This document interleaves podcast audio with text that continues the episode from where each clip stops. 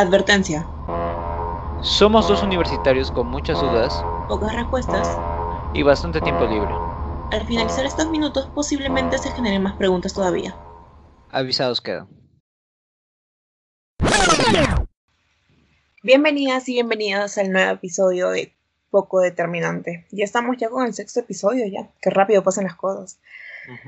Bueno, esta semana, a, a partir del, del último episodio que subimos, que fue el quinto, y si, ahí, si no lo han revisado, regresen para revisarlo. A partir de ese episodio han pasado muchas cosas, creo. En, en torno a toda la semana han pasado diferentes cosas, hay noticias sobre las cuales tal vez no vamos a profundizar ahora, pero queremos decirlas porque, bueno, si no han- se han enterado, creo que ese es un buen momento para que lo sepan. Iniciamos, a ver, ¿cuál es la primera noticia que tenemos para hoy, Diego? Ok. La primera noticia que creo que es importante recalcar es que han pasado 100 días sin justicia para los asesinatos de Inti y Brian, lo que quiere decir que ha pasado un poco más de tres meses y aún no se hallan responsables y no hay sentencia alguna. No sé, Carlos. ¿Que ¿Tienes alguna, más, alguna información adicional sobre esto? De los 100 días. La verdad es que lo único que puedo sentir es que, no sé, siento que, no quiero creer esto, pero siento que hay gente que los está olvidando y eso como que se pone encima de todo lo de, ¿cómo decirlo? Se pone por encima del discurso que tanto compartíamos de no olvidar, así que hayan estas noticias en torno a los días de, en los que, bueno, no se obtiene justicia todavía. Creo que es bueno que lo sigamos recordando para que la gente no olvide lo que pasó en, en noviembre. Pero pasemos con otra noticia. El Consejo de Ministros, la ministra Bermúdez, la Premier Bermúdez, aún seguimos en cuarentena, en cuarentena, sí, pero a partir del primero de marzo se levanta la cuarentena en las regiones extremos, pero aún no se podrá circular los domingos. Si es que no se han enterado de eso, ahora lo saben. ¿no? Exacto. Eh, bueno, todo lo, todo lo de la cuarentena parece que está llegando a su fin. También ya ha habido una mayor campaña de vacunación. Varios médicos han vacunado, lo cual significa que, bueno, los contagios se van a comenzar a reducir progresivamente. Lo cual es bueno, porque ya cada vez vamos a estar más cerca de retomar a, a nuestra vida antigua. Un pasito más, al menos. Por ejemplo, también escuché lo de en Israel, bueno, que ya comenzaron a, a salir, ya los ciudadanos también, varios ciudadanos ya están vacunados. Entonces, a ese punto, en algún punto vamos a llegar. Pero todo paso a paso, ¿no? Con todos los desaciertos políticos que han habido, ah, se ha retrasado un poco seguramente, pero ya estamos llegando ahí. Ok, entonces, bueno, pasamos a la siguiente noticia, ¿no? Ah, creo que ah, eso sucedió justo el día de ayer, en la noche. Rafael López Aliaga, que es excluido por prometer donar todo su sueldo si es que llega a la presidencia. Bueno, esa es la... Por esa razón el jurado, el jurado electoral, ah, ¿cómo se llama? El GEE. ¿Sabes cómo se llama? electoral. Sí, sí. Ah, jurado electoral especial, sí. Ya, ellos lo han excluido por el momento de la campaña para la presidencia, ¿no? Que obviamente le puede apelar a la GNE, al Jurado Nacional de Elecciones, pero ya por si esto va a representar un retroceso, ¿no? Me parece que se metió el cabeza solito. No había Sí. necesidad alguna de decir eso. Y es, es- es un tremendo populismo, o sea, no puedes decir que vas a ordenar el dinero a las personas. Creo que eso estuvo bastante claro desde el principio de en las reglas del juego. Creo que ellos lo especificaron bastante, que así como Keiko no podía donar tuppers con dinero, él tampoco puede hacer esto. Entonces, bueno, digamos que tiene una manera excelente de morir por su propia boca. Que vamos a, vamos a volver con esto más tarde. Pero creo que esa es una noticia no quiero decir una gran noticia, pero es una gran noticia. Al menos por ahora. Ok, entonces pasamos a la siguiente. A ver.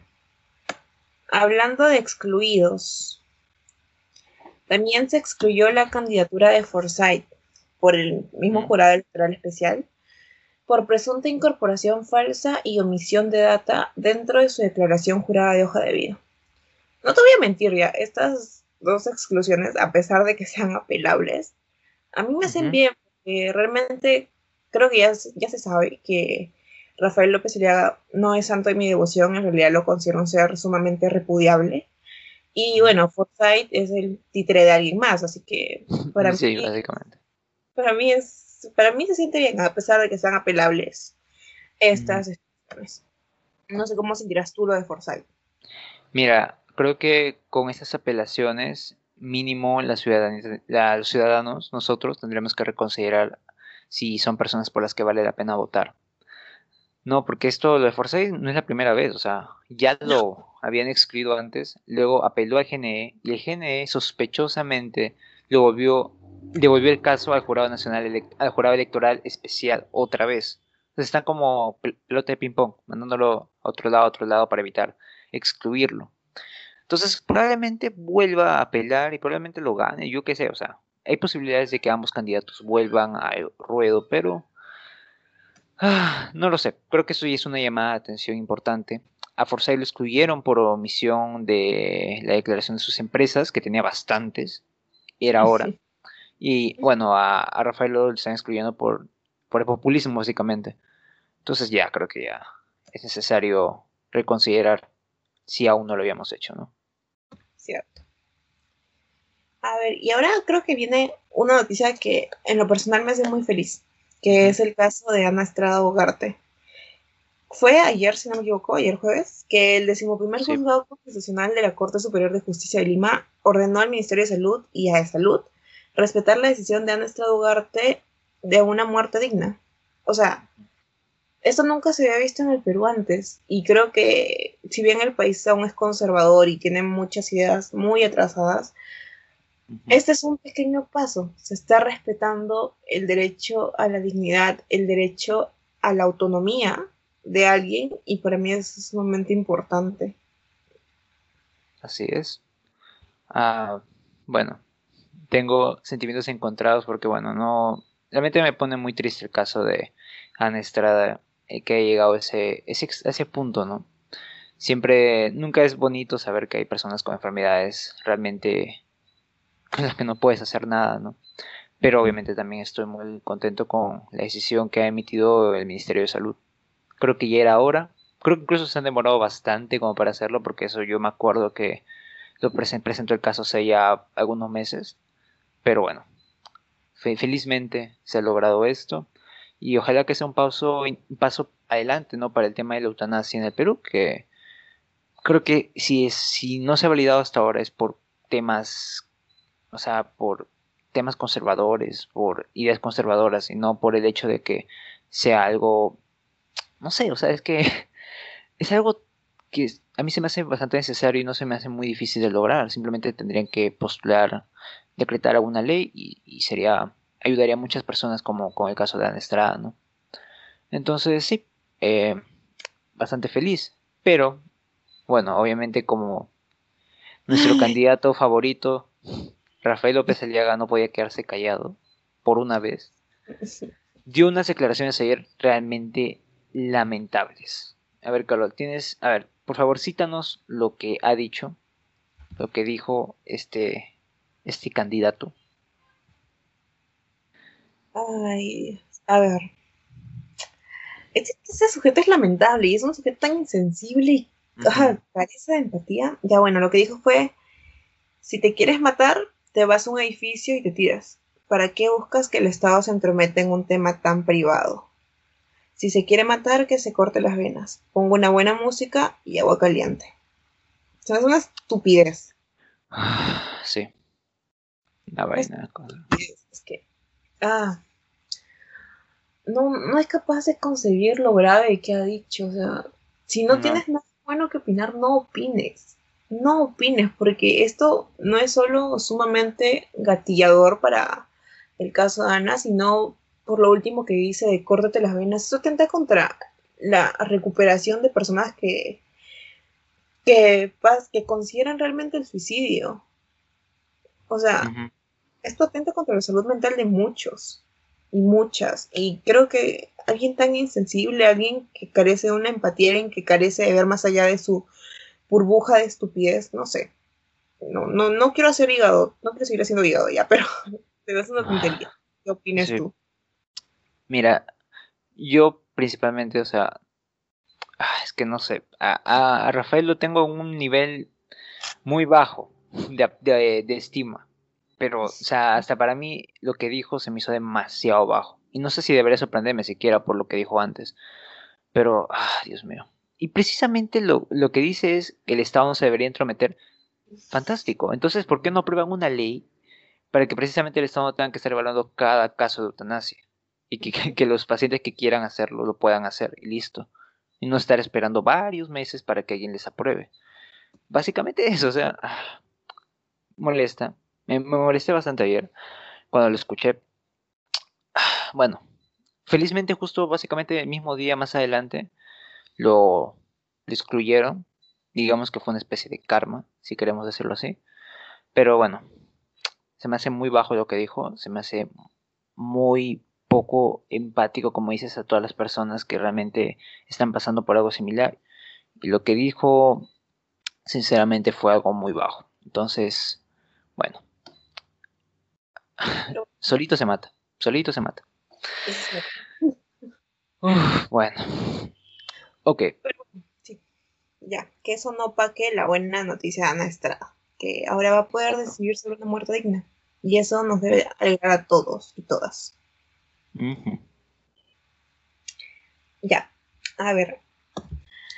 Ahora que hemos mencionado las noticias, que hemos hablado un poco más sobre esto, ¿cómo digerir este tipo de noticias? O sea, si, si bien no hay muchas que, que no hemos mencionado, pero igual son igual de lamentables porque bueno, en el Perú que, que pase algo bueno se tiene que celebrar, pero estamos tan acostumbrados a malas noticias que a veces necesitamos algo con que, bueno, no sé, despegar un rato, ¿no? O sea, con que alejarnos un toque de lo que está pasando y de todo lo que nos rodea. Eso sin dejar de formar una opinión y fomentar una opinión en torno a lo que sucede, sino simplemente tomar un tiempo para nosotros mismos y mismas. Entonces, para eso, yo lo, a lo que he recurrido esta semana es un nuevo artista que he conocido que... Uy, a ver se llama, a ver, se llama Daniel, coma, la coma vocativa, Daniel, coma, me estás matando. Es un artista que inició hace, ¿cuánto? ¿Tres años? Sí, en el 2018, que hace como boleros, algo así como boleros, pero boleros algo más generación Z, creo, algo así. Y me gusta bastante. Tiene una canción que se llama ¿Qué se siente que me gustes tanto? y es demasiado bueno. Y si te doy mi vida y no es de tu medida, amor, verás que el mejor sastre es hacer un desastre con mi corazón. No sé si tú tendrás algo con lo que liberarte. A ver. Estaba buscando en YouTube lo que dijiste. Mira, te voy a ser sincero, totalmente sincero. Yo, si me he despegado con una canción esta semana, ha sido con la recomendación que hiciste hace dos semanas en el cuarto episodio de la canción Ya me hiciste mal. Todo el rato estaba escuchando, ¿sabes? No, sí, me, gustó bastante. Así que, buena recomendación, pero obviamente tengo que decir una canción diferente porque no, no vamos a repetir, pues. Entonces, si tuviera que elegir una que he escuchado, no tanto, pero sí me ha gustado bastante y, y he descubierto, entre comillas, esta semana, es la canción Gris de Marco Mares. Ah, es una canción movida, es una canción alegre, si lo quieres decir. Y bueno, yo a veces descubro este tipo de canciones este, viendo historias de Instagram de gente que pone eso de fondo. Y ahí le doy una chance y me gustó bastante, así que se las recomiendo y voy a dejar el fragmento de esa canción aquí. Sin ti no, sin ti no hay otra mitad. Disfruto tanto verte andar y escribir.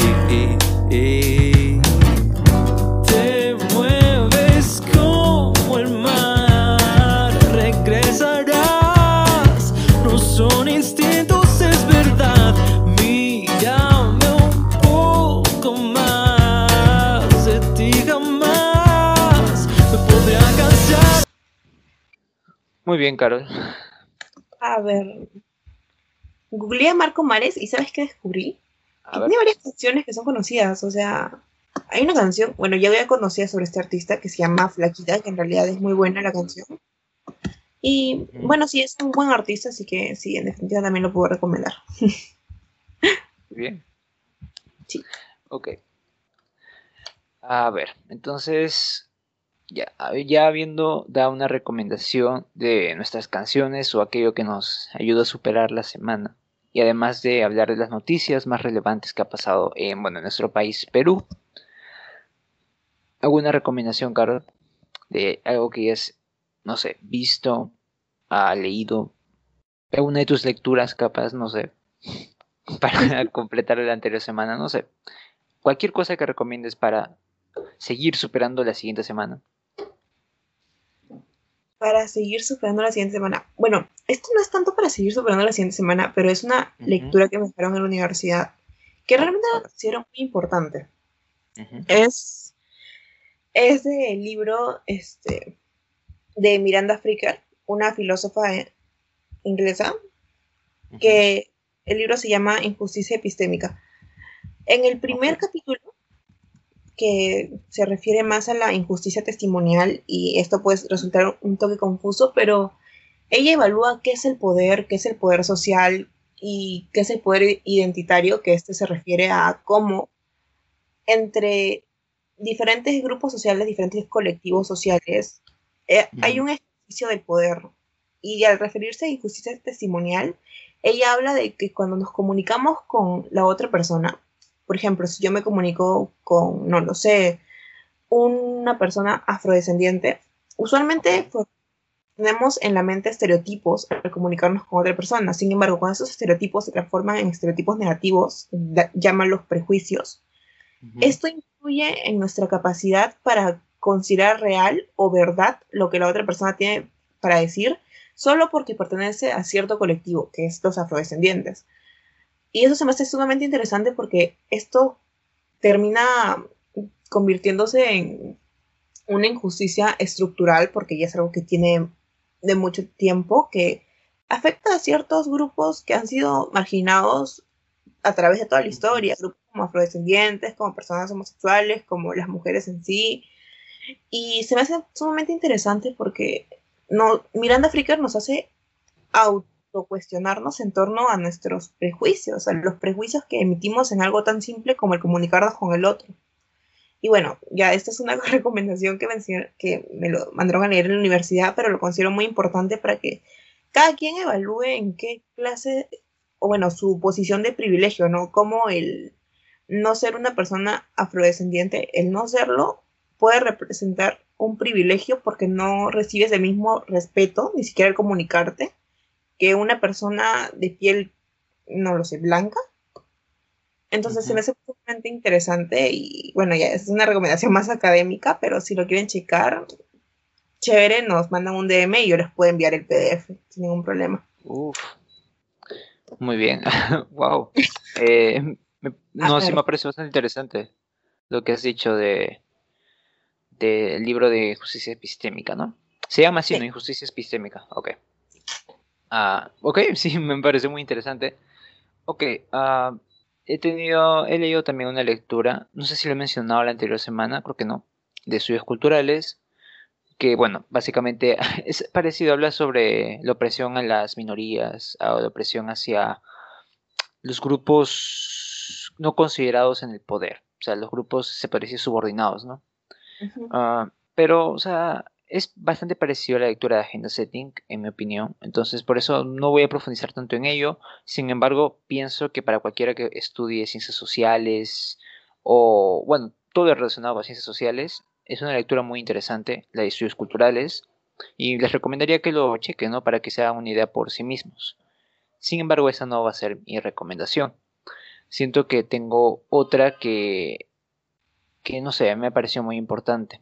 Esta semana, para variar, he visto una película llamada El sonido del metal. O bueno, Sound of Metal y El sonido del metal, ¿no? Eh, es una película cuya sinopsis es que un baterista comienza a perder el sentido de la audición progresivamente y bueno, es básicamente su relación con todas las personas que quiere la cual se ve más afectada, ¿no? Ah, es una película muy dura porque representa ese miedo que todos tenemos. Por ejemplo, a ver, te voy a hacer una pregunta, ¿no? ¿Qué sentirías tú si comenzaras a perder el sentido de la audición? O el sentido de la vista, o el sentido del olfato, o cualquier sentido primordial. Daría miedo. Sí. ¿Sí o no? Y muchos pensarían capaz que ese sería el fin de la vida eh, como la conocen, ¿no? Que, bueno, de ahí se arruinó todo y, y ¿qué me queda, no?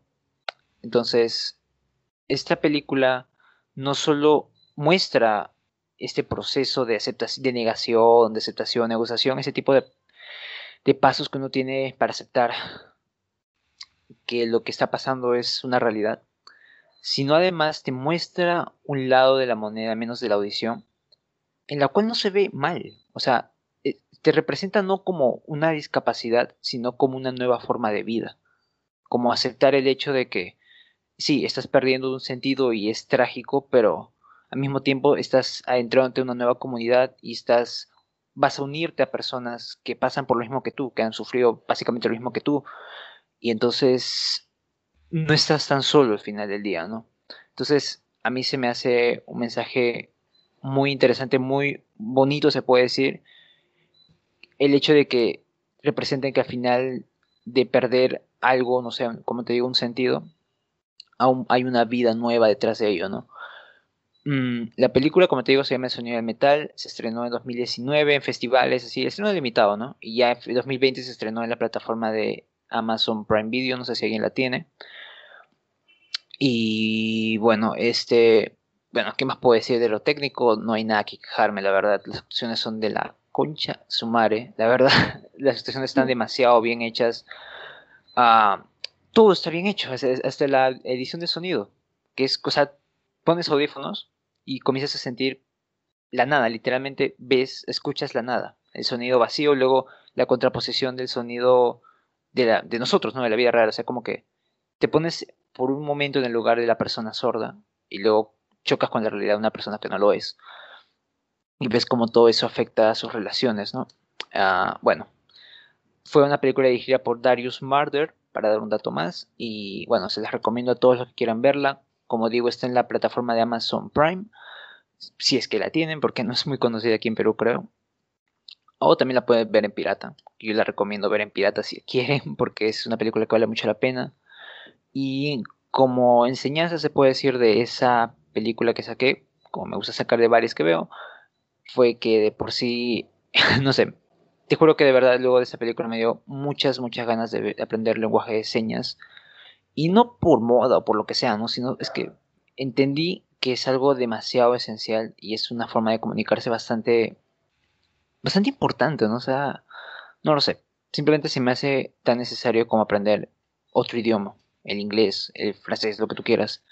Y bueno, no sé, o sea, como digo, me quedaron esas ganas que ahora no puedo porque estoy con varias cosas en, tiempo, pero voy a estar averiguando si hay algo, ¿no? De un curso. Si alguien tiene, por ejemplo, ya como tenemos un podcast, ok, si alguien sabe de algún lugar o de algún instituto o de alguna academia o lo que sea, ¿no? O quizás en videos, no lo sé, y lo sabe, por favor, me haría un gran favor enviándomelos porque la verdad no me encanta la idea de aprenderlo por YouTube, pero si se tiene que hacer así, lo haré, básicamente.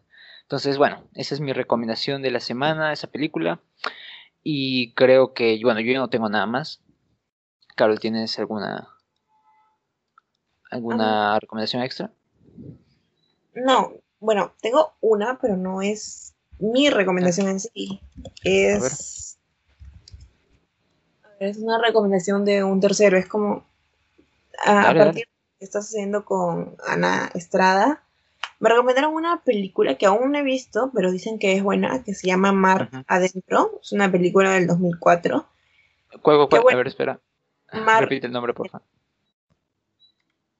Mar de... Adentro. Mar adentro. Ajá. Ah, mira. Ok. Continúa.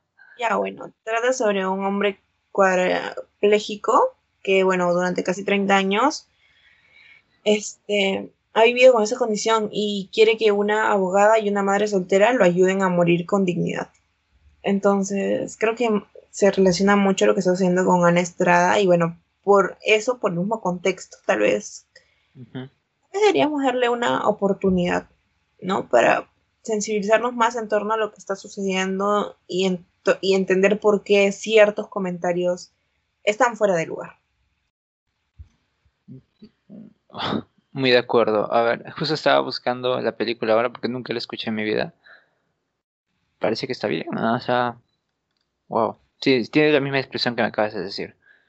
Ok, entonces eso es una gran recomendación para el tema de la semana. Lo, lo tendremos en cuenta todos, creo yo. Y bueno, entonces si no hay ninguna recomendación extra, aparte de ello, creo que ya tendríamos que irnos con el tema principal de la semana, ¿no? De esta semana. Entonces, volvemos después de, de una breve pausa.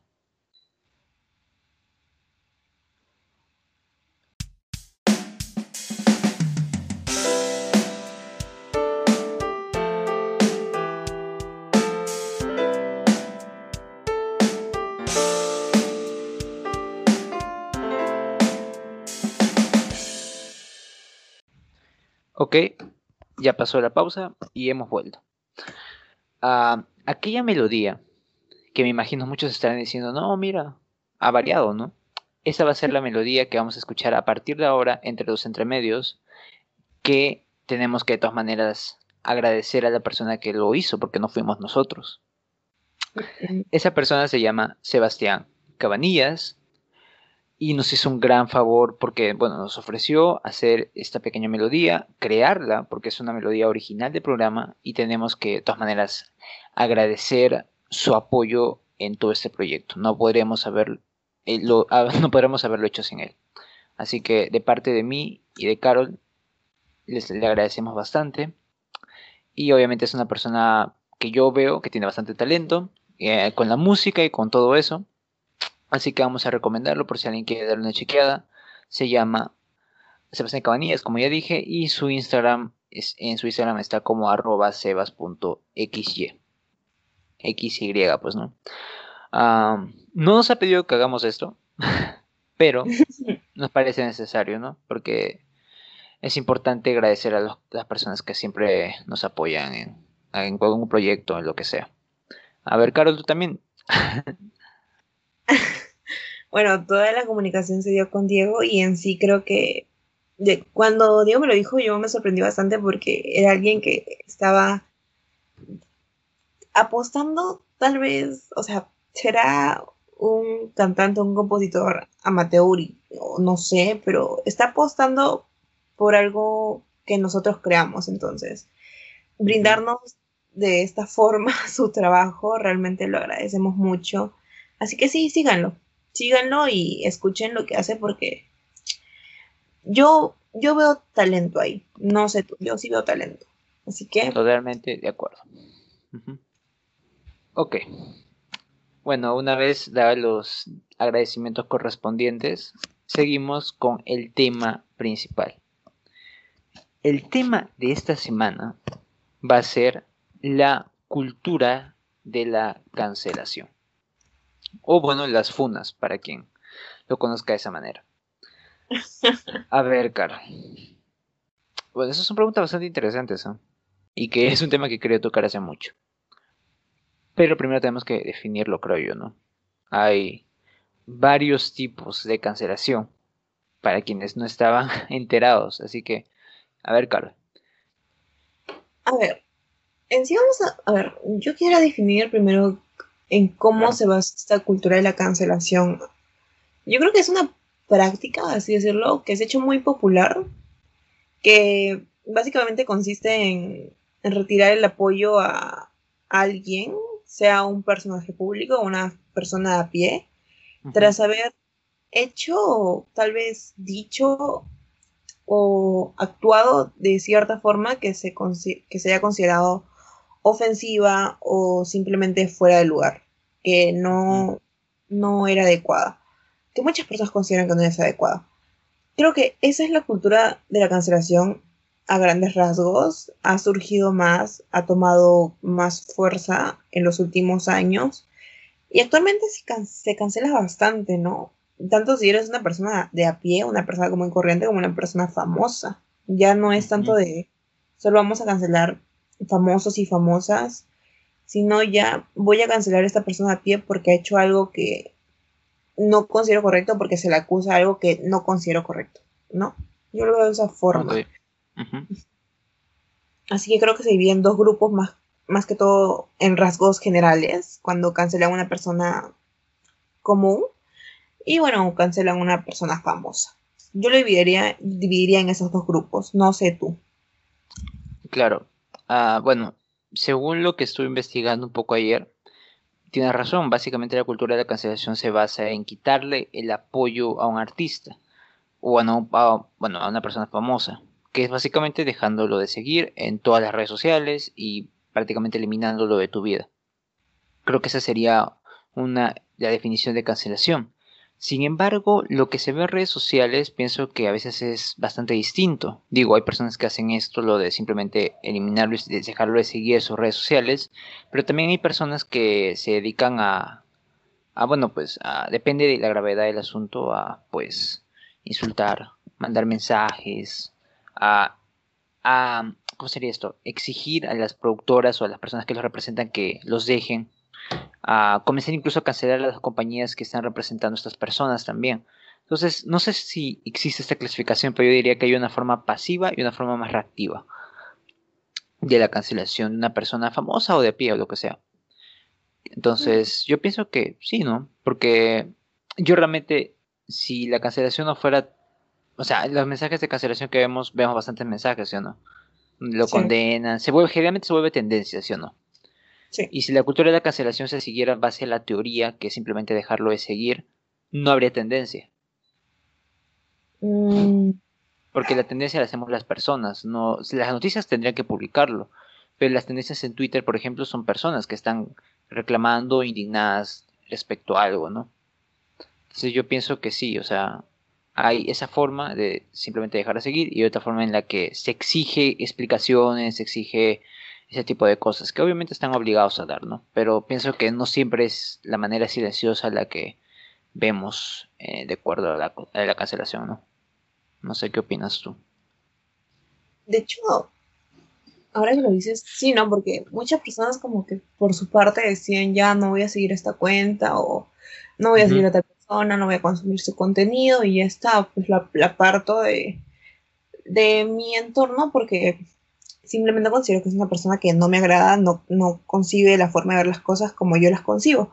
Pero hay personas, y creo que entre, entre mi- ellas me incluyo, que, ese, que, que nos indignamos más, tal vez, Te- Ujú. sentimos esa necesidad de que se haga público, o sea, Claro. que más personas sepan acerca de lo que tú estás haciendo y de lo malo que nosotras, las personas que hacemos público tu caso, se den cuenta de que estás actuando mal. O sea, que más personas noten que estás actuando mal. Entonces, sí, tal vez también se pueda definir por, de una forma pasiva, activa. Tal vez no. Ahora que me lo dices, me has puesto, me, ha- me ha puesto a pensar en torno a ello, sí. Si no lo había considerado de esa forma.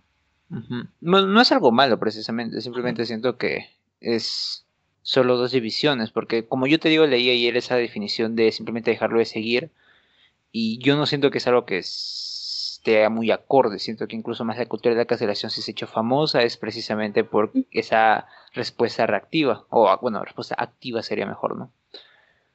Eso es uno, pero también eh, no simplemente se cancelan a famosos, ya no ya. Ahora también se cancelan a las personas de a pie, o sea, las personas que no tienen una influencia o no son influencers o no son famosos o cantantes o artistas. Por ejemplo, bueno, hay muchos ejemplos, ¿no? Pero creo que si hay algo que ha estallado en la cultura de la cancelación cada vez más es porque muchas de estas denuncias se ven relacionadas con acoso, ¿sí o no? Acoso o abuso sexual o, bueno, violaciones también. Entonces siento que esto es básicamente ah, la razón, pues, ¿no? Por la que la cultura de cancelación ha crecido en popularidad, se puede decir, ¿no? Porque se han visto relacionados con estos temas. Entonces, no sé, Carol, ¿qué, qué opinas al respecto?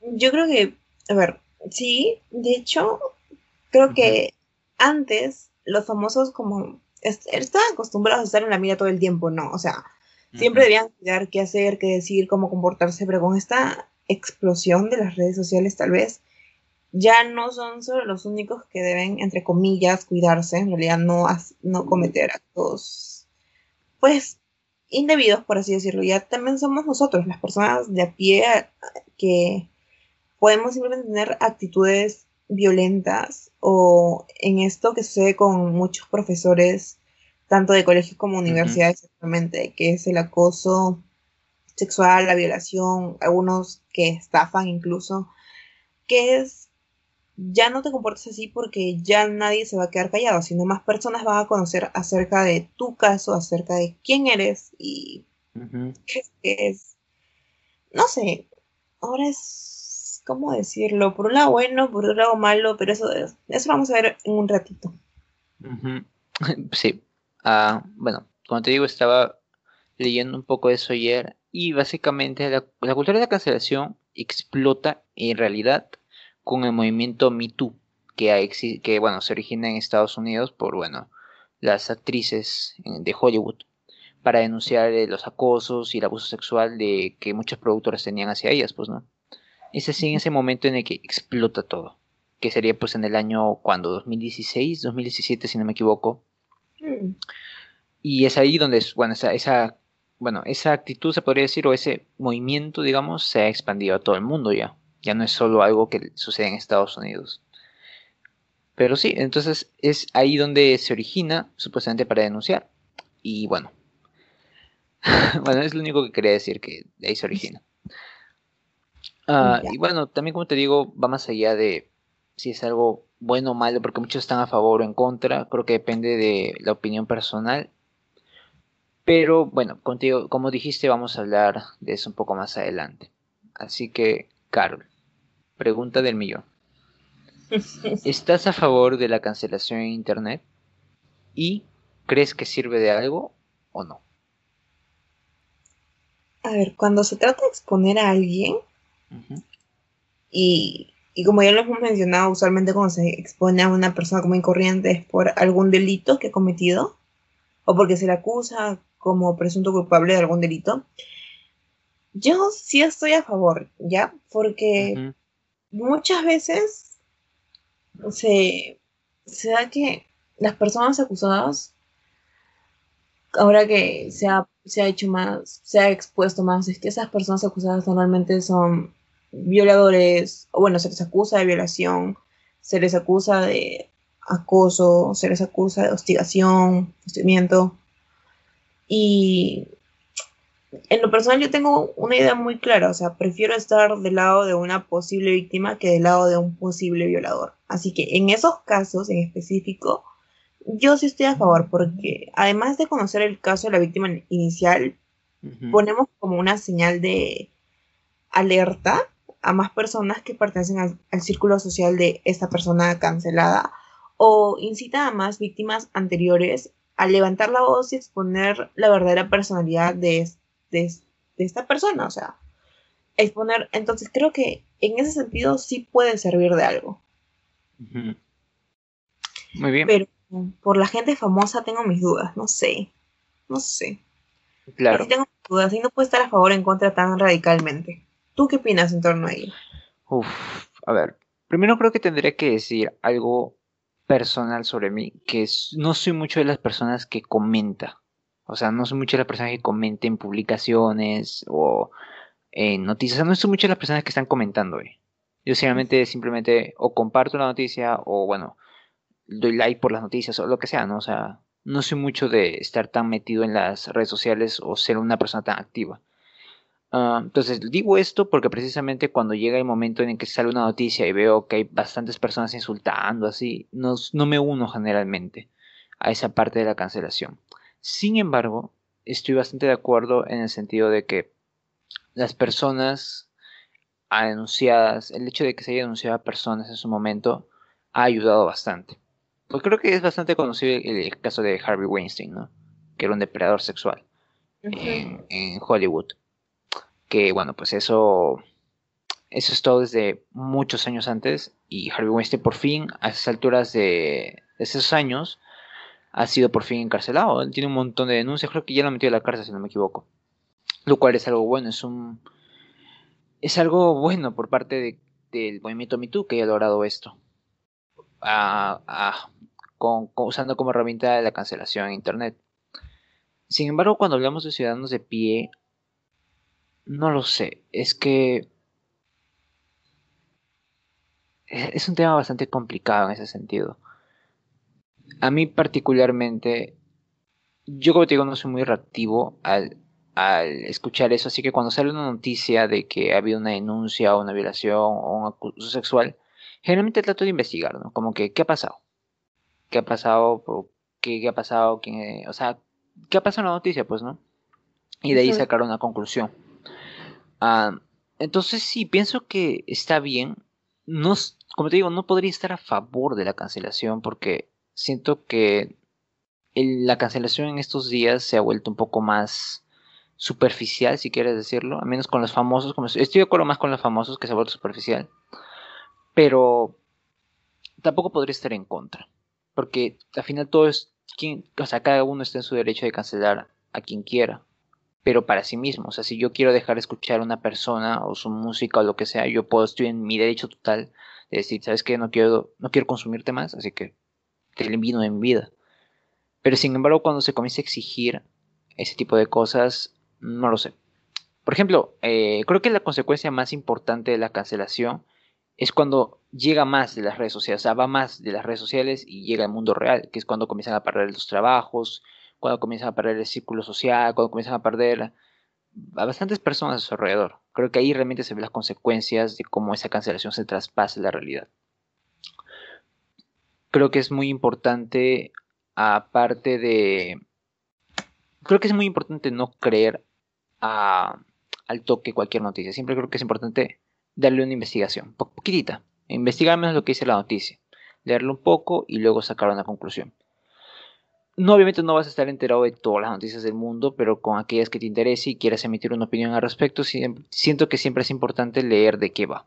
Siento que no es bueno simplemente escuchar, por ejemplo, que alguien ha, denunciado a alguien y luego estar opinando o mandándole mensajes o hostigando incluso. Siento que eso no ayuda de mucho. Entonces, para responder a la pregunta y no irme de largo, diría que estoy más o menos porque es que estoy medio sí, medio no, más o menos a favor o en contra de la cancelación. Y si creo que sirve de algo, creo que sí tiene consecuencias. Creo que si sirve de algo a modo social, tendré también que decir que sí. Sí sirve. Tiene consecuencias socialmente, tiene consecuencias en la vida real. Así que digamos que sí creo que sirve. No estoy seguro de si estoy de acuerdo o no.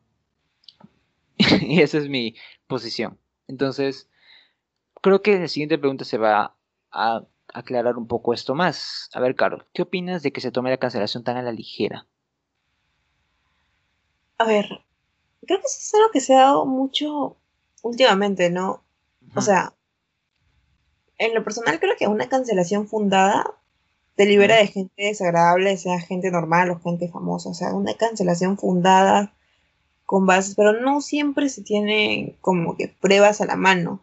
Claro pero cuando se hace a la ligera, es una forma tan rápida, tan veloz, o sea, el creer solamente en lo que se dice, creo que es un terreno muy peligroso.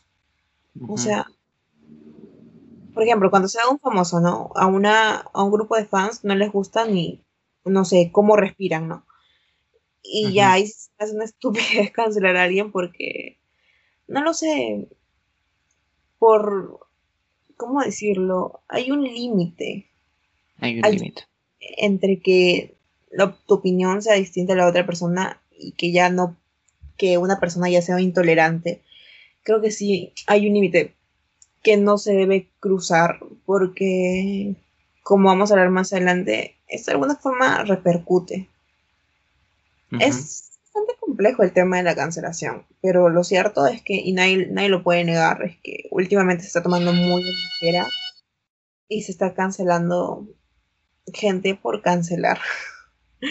Creo que le quita la- el verdadero sentido a la purga de personas que se hace mediante la cancelación, creo yo. No sé, no sé.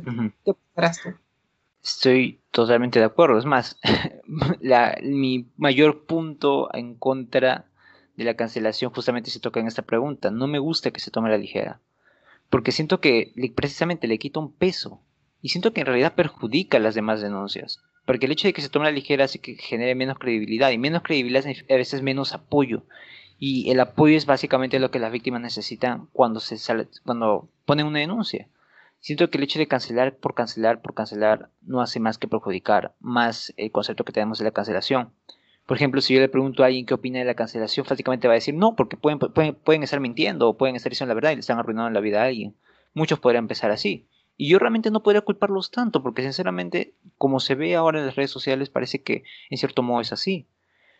Ah, por ejemplo, aquí yo tengo un, recuerdo bastante impregnado que hasta ahora no me olvido y siento que muchos han olvidado en su momento, que fue que cuando salió la denuncia de Harvey Weinstein y sucesivamente salió la de Kevin Spacey, que los dos no son ángeles para nada, después de eso surgieron una avalancha, pero cuando te digo avalancha es avalancha de denuncias hacia un montón de famosos. Yo lo tengo bastante, yo lo tengo bastante claro, porque salieron, a ver, a ver, algunos que me acuerde. Mira, tengo uno bien memorizado, salió el de Morgan Freeman. Salió una Morgan Freeman. Sí me acuerdo. Yo me quedé en shock, porque creo que de todas las que salieron, esa fue la que más impactó. Como que, ah, la chucha también. Y en ese momento, como era algo nuevo, yo estaba como que, chucha, no jodas. O sea, todos están, todos están jodidos ahí.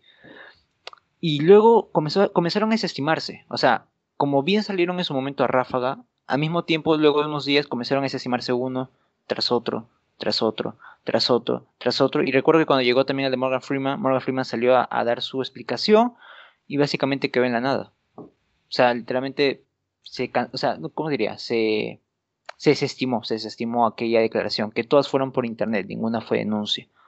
Entonces, es- eso me quedó bastante grabado, como que, what the fuck, o sea... ah, no sé, Carlos. ¿Te acuerdas de esto más o menos? O... La verdad No es sé. que no tengo recuerdos ya, pero es que aquí entra en una posición bastante complicada para mí porque siempre, o sea, ¿cómo decirlo? Haya pruebas o no, cuando creo que cuando una víctima decide alzar la voz, ujú, hayan pruebas o no, haya pasado los años que han pasado, siempre le voy a creer a la víctima porque, o sea, prefiero pecar de estúpida por creerle a una víctima que en realidad no lo era, que defender a un posible abusador sexual o un depredador sexual o un acosador, sea la forma en la que se maneje. ujú. No sé, por ese lado creo que no, sí puedo cancelar personas porque creo que, y esto es algo que me diferencia, pues, porque tal vez se basa en el hecho de que, no sé cómo decirlo sin que suene mal, ah, de que yo sea mujer, ¿me entiendes? Y ya que nos estamos metiendo en esto de que la cancelación para depredadores sexuales, es que ser mujer en una sociedad como esta y experimentar acoso o algún acto de violación te hace empatizar con posibles víctimas, porque tú sabes lo que puede pasar, tú sabes lo cruel que puede ser la sociedad contigo. Entonces tú empatizas con posibles víctimas y creo que ya también es que sucede esto que tú has mencionado, que hay acusaciones que son falsas, pero eso no, Mm. no, como que no acalla, por, por lo menos para mí no acalla mi sentir de siempre estar del lado de una posible víctima. Es como que sí, ya, la cancelación se toma a la ligera y sí, tal vez se cancela gente que no se debía cancelar, pero soy mujer y sé qué tan difícil puede ser una víctima, así que creo que por ese lado, si bien no estoy a favor de que se tome a la ligera, nunca me gustaría que una cancelación o que se perjudique a una persona porque sí, creo que en, este, en estos casos pongo todo en duda. Sí. Claro. Sí, eh, bueno, sí, básicamente estaba diciendo ese ejemplo porque como te digo en ese ejemplo, cuando sucedió eso, yo como estaba pendiente de las noticias en ese momento, me marcó bastante.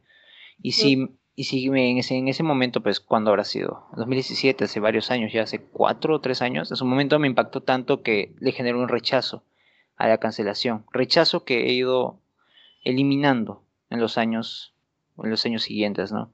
Pero en su momento fue bastante impactante, ¿no? Como que, chuches, ¿en serio? O sea, me quedé bastante loco con eso y le generé un rechazo inmediato y luego ya dije, comencé a entenderlo más. Uno cuando crece va, va madurando un poco, va entendiendo Sí. que todo esto va, es más profundo de lo que uno cree. Entonces, sí, bueno, pero ese es, un, ese es algo que se me quedó bastante grabado en su momento. Y bueno, como te digo, este, la cancelación nunca debería tomarse a la ligera. Más aún, ahorita estamos hablando de casos mucho más graves, como son violaciones, acoso y abuso sexual, que es básicamente los, la mayor cantidad de, de denuncias que salen, ¿no? Sí. Eh, en la cancelación. Que eso es un aspecto de la cancelación y que creo que debería ser siempre tomado en cuenta. Eh, sí, básicamente, o sea, no, tengo mucho más que decir. Siempre debería ser tomado en cuenta. Siento aquí también que mucho depende de la justicia. Porque aquí también entra otro pensamiento interesante que al menos yo siempre me he preguntado.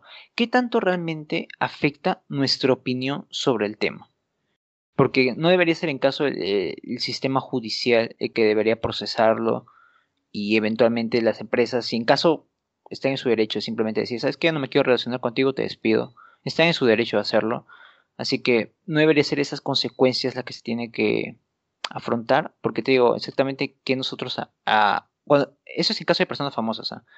Solo en personas famosas. Si en caso, nuestra opinión, ¿qué tanto valor tiene? ¿Qué tanto ganamos insultándolo, hostigándolo? Incluso a veces, ese es mi problema a veces, que a veces llega la familia. Entonces, eso es algo que yo no estoy muy a favor. Yo no, como te digo, no soy mucho de comentar, no soy mucho de, de hacer ese tipo de cosas, así que va más allá de mí cuando comienzan a enviar mensajes de amenazas de muerte o amenazas al DM personal o al correo, comienzan a meterse en ese tipo de cosas, como que ya no lo veo necesario. Siento que si se ha dado una denuncia, siento que si se, si se ha pronunciado a la persona a través de las redes sociales y está llevando un proceso judicial, siento que no ayuda mucho es estar insultando al, acusado. Sino apoyar a la víctima es diferente. A- a- ¿cómo se llama? A molestar al acusado es diferente. Entonces, no sé, como te digo, en caso de personas famosas, no sé qué tanto ayude, porque sí soy consciente que cuando no son personas famosas, o sea, cuando son personas de a pie, eh, este tipo de, de, el de compartir imágenes, el de compartir este, historias, el de compartir todo, ayuda bastante que el tema sea considerado por el sistema de justicia, más aún en Latinoamérica. Creo que esa, esa presión a veces es incluso necesaria, lo cual es triste, pero es algo a considerar, ¿no? Sin embargo, con esas personas famosas, yo digo, ¿qué tanto debería meterse? ¿Qué tanto deberíamos meternos nosotros cuando el sistema judicial sea que tiene la última palabra? A ver, ¿tú qué opinas, Carlos? Mira, es que hay algo que sucede, y ahora que me lo dices acerca de personas famosas, de que, sí, no, yo ponte, en un mundo perfecto, estas personas famosas pasarían un proceso judicial y ya, bueno, ¿de qué serviría nuestra opinión, no? Pero el problema con estas personas famosas es que tienen influencias. También, sí. Es que muchas veces las casas productoras o los lugares para los que trabajan simplemente conciben más el hecho de, la, bueno, la posibilidad de seguir conviviendo con una persona que está cancelada por motivos fuertes. O sea, lo consiguen más rentable, por así decirlo, que simplemente apartarlo. Entonces, yo veo, y tal vez te das cuenta de que aquí sí estoy muy a favor de levantar mi voz casi siempre, es que yo sí considero necesario, seas una persona a pie o seas una persona famosa, si hay motivos para mm, cancelarte o retirarte de la esfera pública, yo sí lo veo necesario.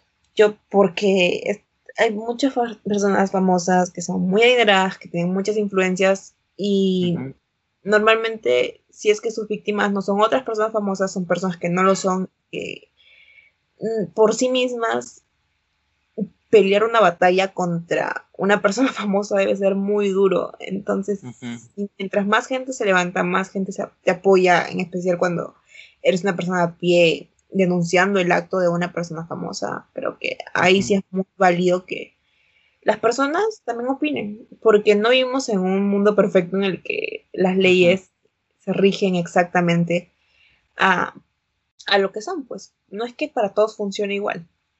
Y yo creo que sí es muy importante que las personas levanten la voz, sea una persona de pie o sea una persona famosa. Bueno.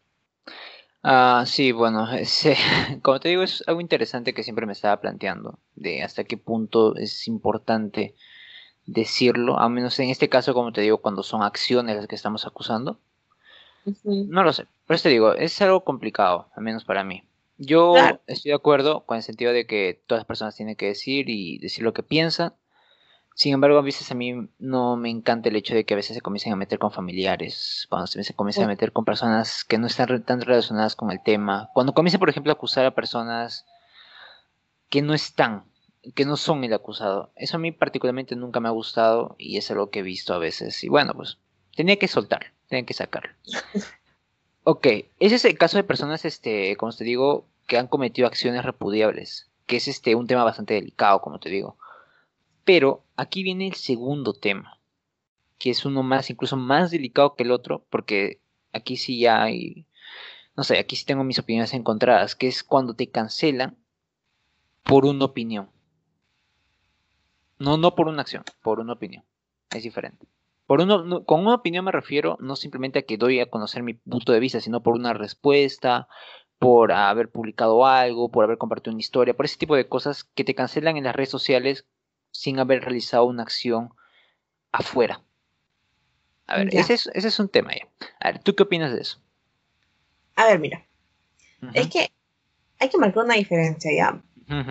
Nosotros como personas podemos tener opiniones, opiniones Claro. sobre temas cualquiera, o sea, podemos opinar. Podemos, Ujú. no sé, decir, a mí me gusta el pan con mantequilla y a ti no, y, es, y a ti te puede no gustar, y eso está bien. O sea, no te Claro. voy a cancelar porque no te quieres comer un pan con mantequilla. No lo voy a ¿de hacer. acuerdo? Ujú, Sin embargo, hay opiniones y hay cosas que ya no son opiniones, porque Ok. atentan contra otras personas, que ya no son simplemente opiniones, sino son ataques. Por ejemplo, ujú, si tú eres una persona homotransfóbica, ponte, y haces un comentario homotransfóbico, yo te voy a cancelar. ¿Y sabes por qué lo voy a hacer? Porque me niego a, a tolerar la disque opinión de una persona tan intolerante como, una, como lo es una persona homotransfóbica, que vulnera, que transgrede, que discrimina. Porque una cosa es tener una opinión y otra muy distinta es adoptar una postura, entre comillas, que atende contra otras personas. O sea, Hay opiniones que realmente son opiniones y hay ac- acciones, bueno, que no, en realidad son, no son acciones, sino como formas de expresarse que escapan más allá de lo que es una opinión realmente. Ese es mi punto de vista. No sé cómo lo verás. Claro, aquí has tocado un tema muy interesante que es el de los mensajes de odio. Y estoy totalmente de acuerdo. Por ejemplo, lo que hizo Rafael López Aliaga el día de ayer es mensaje de odio. Sí. Y estoy de acuerdo. Totalmente de acuerdo. Cuando son ese tipo de mensajes que simplemente buscan insultar, ofender o, o de plano joder, estoy totalmente de acuerdo. Esos son mensajes de odio y no deberían ser tolerados. Uno, a veces ni siquiera por la misma plataforma deberían ser tolerados, pero bueno, pues a veces se les escapa o no lo quieren aceptarlo, yo qué sé. Uno. Dos, creo que cada uno está en su derecho de cancelar si alguien literalmente atenta contra ese tipo de cosas. Estoy totalmente de acuerdo en ese sentido. Am, sí, bueno, es que no tengo mucho más que decir. Cuando son mensajes de odio como los de Trump, por ejemplo, Trump hacía mensajes de odio a cada rato. Sí. Y no solo de eso, sino de desinformación también. Básicamente instó a que varias personas vayan al Capitolio a hacer lo que hicieron en su momento. O sea, es una persona bastante despreciable en ese aspecto. Sin embargo, hay opiniones también. O sea, hay opiniones... Ay, ¿Cómo podría poner esto? A ver. He visto en Twitter, básicamente, porque en Twitter está como, es como lo más tóxico que hay. En Twitter. Sí, o sea, creo que es la red más tóxica. Si estamos... Ay, ah, bueno, Facebook también. Mira, Twitter y Facebook son las redes más tóxicas. Porque siempre hay gente diciendo sus huevadas, ¿no? Pero bueno. Entonces, en Twitter, yo veo, a menos en Twitter, yo veo que hay mucha gente que defiende estos mensajes de odio como libertad de expresión. Que es algo muy diferente. Libertad de expresión es poder decir una opinión. Listo. Cuando ya atacas a otra persona ya deja de ser libertad de expresión. Se convierte en un mensaje de odio. Para mí está bastante claro hasta ahí. Ok. Sin embargo, a ver, acá tengo un ejemplo.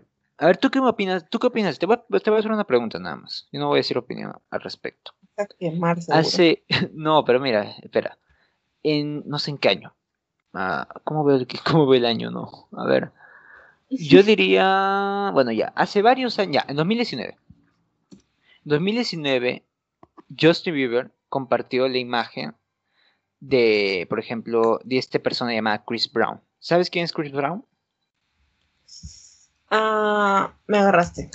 Ella Mm. es la es fue la pareja de Rihanna, si no me equivoco, y fue no solo acusado, creo que denunciado incluso, no, fue acusado de violencia a la mujer. Ok, entonces Justin Bieber compartió la imagen de Chris Brown, diciendo que no estaba, no iba a esperar a que muriera para respetarlo, o sea, que lo respetaba. Incluso dijo Love you, Chris Brown. Ok, ya hay una controversia en ese aspecto, ¿sí o no? Sí. Ya, además de ello, lo que y no viene, la- no- ahí no se acaba, sino sigue el comentario de, de J Balvin. J, ¿Cómo se dice? J Balvin, algo así. J Balvin. ok, Ujú. nunca lo he dicho en voz alta, creo. J Balvin, ok. Él comenta un simple 100. ¿No ¿No ves esos 100 rojitos? Esos que aparecen en historias de Instagram, ok. Él comenta eso. Y a las horas lo comienzan a cancelar.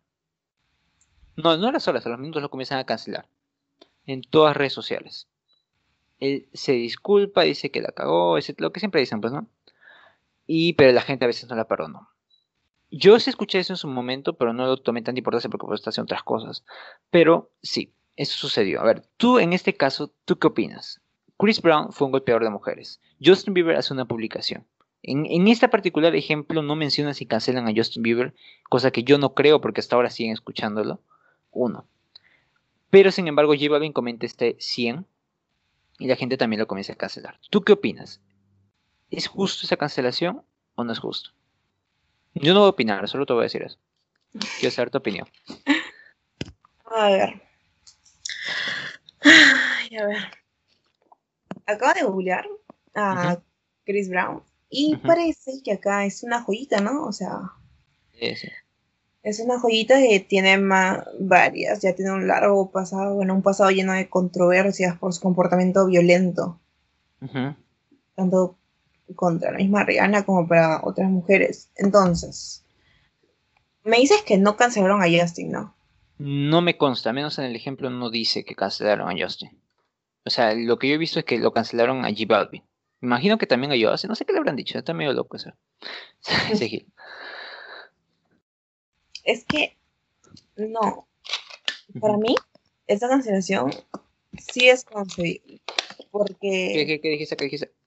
sí es concebible. El que, bueno, puso un 100 nada más, pero si tú lo ves, o sea, es como apoyar que se le, que se separe esta, esto que hacen mucho de separar al artista de su música. Y por lo que dijo Justin, que darle el crédito que se merece y que no sé. Esa, es apoyar eso, es que no te importe que este sujeto sea una persona con un pasado lleno de violencia hacia mujeres, que haya agredido a Rihanna porque fue detenido y declarado culpable. Y por preferir proferir amenazas de muerte contra ella. O sea, que no te importe y que te surres en todo eso, que te importe un demonio, todo e- todo ese pasado violento y que solo te valgas en su música. Y es algo que muchas personas hacen, que solo se centran en la música de una persona, olvidándose de que al proferir esta música, de que al consumirla, también es una forma de hacer válida, hacer válido este comportamiento. Ujú. Yo creo que tal vez la cancelación de cierta forma estuvo justificada porque hay formas de actuar, hay formas de responder ante una, ante una situación y esta forma fue simplemente creo que estuvo fuera de lugar. Eso, y más, y es más, también, tal vez debieron cancelar también a Justin Bieber. Justin Por- Bieber. Sí, es decir, ya una persona puede ser un gran cantante, ya una persona puede ser un gran rapero, pero eso no quita la basura que es. Y que, y que te niegues a admitirlo me parece algo repudiable. Que te niegues a admitir que una persona es una basura, que es un golpeador de mujeres, eso se me hace repudiable. Así que tal vez sí fue, sí. Yo sí lo considero una cancelación justificada. Sí.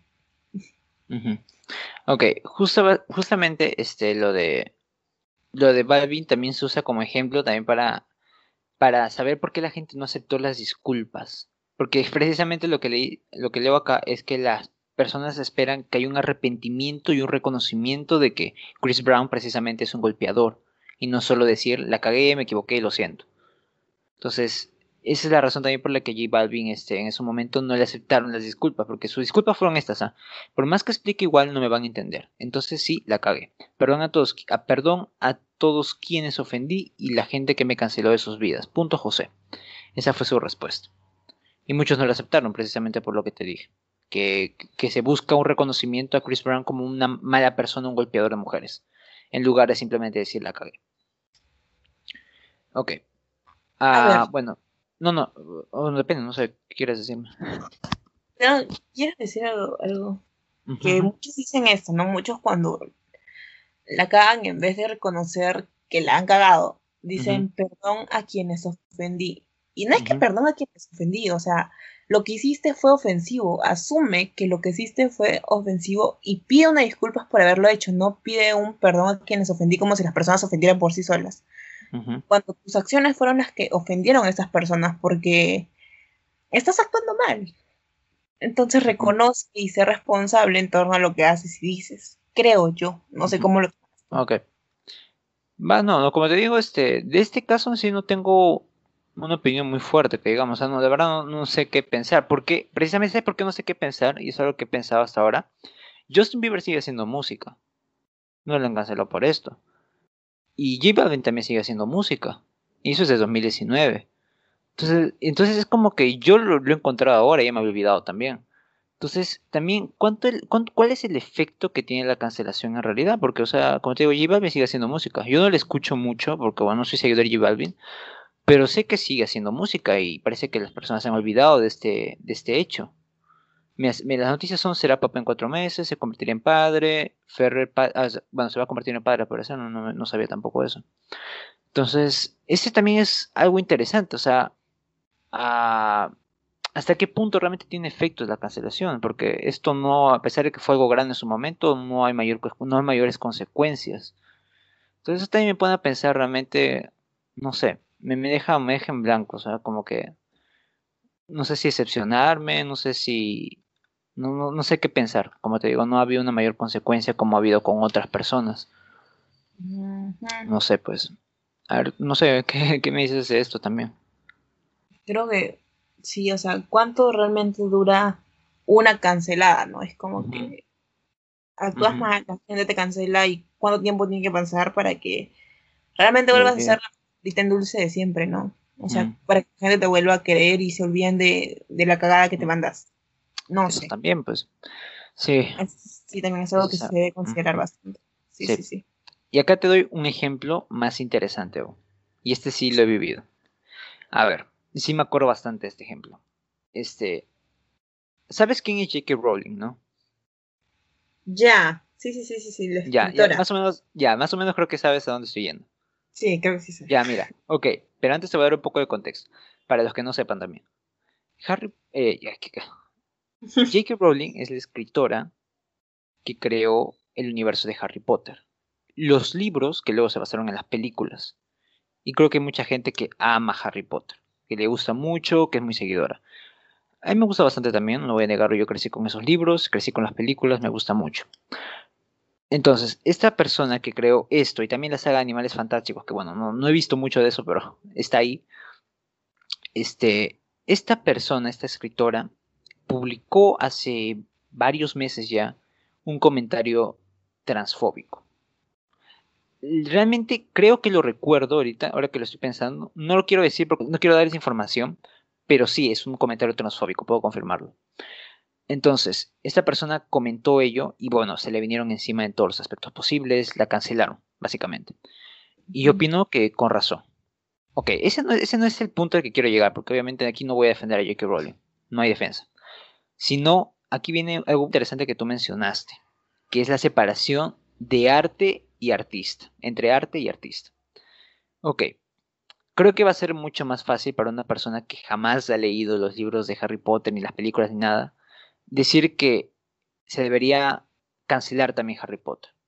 Yo pienso así, o sea, no, la verdad no pienso así, creo que es algo válido incluso. Si yo no escucho la música de alguien, escucho que hace algo malo, básicamente no va a afectarme tanto, ¿no? Como alguien que ha crecido con eso y sabe, y bueno, y ahora apareció lo de la escritora, ¿no? Entonces, muchos han optado, como te digo, en seguir amando la saga Harry Potter, pero obviamente cancelar a la escritora. Muchos han optado por cancelar a ambos. Muchos han optado, bueno, algunas personas me supongo que habrá personas que simplemente le quitaron importancia a lo que dijo J.K. Rowling, no la cancelaron, simplemente le quitaron importancia y luego siguieron amando a Harry Potter. Entonces, este es un tema interesante porque aquí se da mucho la separación de arte y artista. Y no sé, a ver, tú, Carol, ¿tú qué opinas de esta separación? A ver, De este caso, básicamente. acá me van a quemar ya, porque yo no he consumido nada que tenga que ver con Harry Potter. O sea, no recuerdo haber visto una película completa de Harry Potter, no he leído un libro de toda la saga de Harry Potter porque no lo sé, simplemente no lo he hecho, no lo he hecho. Pero sí recuerdo este comentario transfóbico y Sí. no lo sé, creo que incluso ella se, se mostró en contra de la cultura de la cancelación en su momento. No recuerdo Creo eso. que- Creo que encontré una noticia acerca de que ella y otros más habían formado, habían firmado algo como un manifiesto de que estaban en contra de la cultura de la cancelación. Y creo que esto es como, esta- o sea, yo lo veo más como un, quiero decir lo que se me venga en gana sin perder ventas. Eso, así lo veo cuando hacen esta separación de libro, bueno, de arte y artista. Es como que le permites decir lo que se le venga en gana, pero sigues consumiendo su contenido. Entonces, ¿cuánto realmente te afecta lo que ha dicho? ¿O cuánto realmente te indignas por lo que ha dicho?